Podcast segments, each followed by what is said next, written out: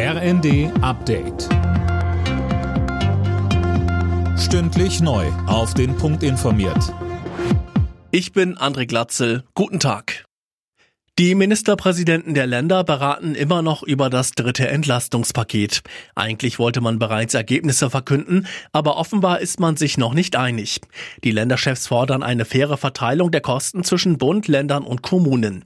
Zudem wollen sie etwas gegen die hohen Gaspreise tun. Gespräche mit Kanzler Scholz waren wegen dessen Corona-Infektion auf nächsten Dienstag verschoben worden.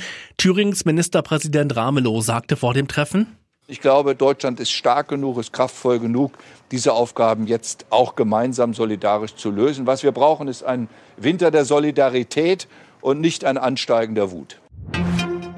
Immer mehr Länder in Europa vermuten, dass die Gaslecks in den Pipelines Nord Stream 1 und 2 auf Sabotage zurückgehen.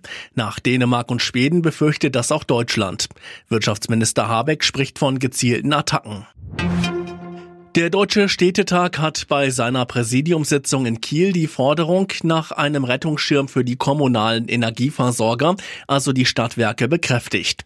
Dabei geht es um eine Aussetzung der Insolvenzfrist und finanzielle Absicherung. Der Präsident des Städtetags, Markus Lewe, sagte uns über den Fall der Fälle. Das würde tatsächlich eine Spirale auslösen. Wenn ein Stadtwerk einmal ausfällt, dann würden natürlich ganz viele zu den anderen Stadtwerken rübermarschieren, die würden dann auch systematisch ausfallen und das würde dann eine Kaskade auslösen, deren Behebungskosten viel, viel größer wären als das Beschreiben eines entsprechenden Moratoriums bzw. eines Schutzschirms. In der Adventszeit droht wegen der Energiekrise kein Verbot von Weihnachtsbeleuchtung. Die Bundesregierung hat dafür eine Ausnahme im Energiespargesetz beschlossen. Laut Gesetz müssen seit Anfang des Monats unter anderem Leuchtreklamen ab 22 Uhr abgeschaltet werden.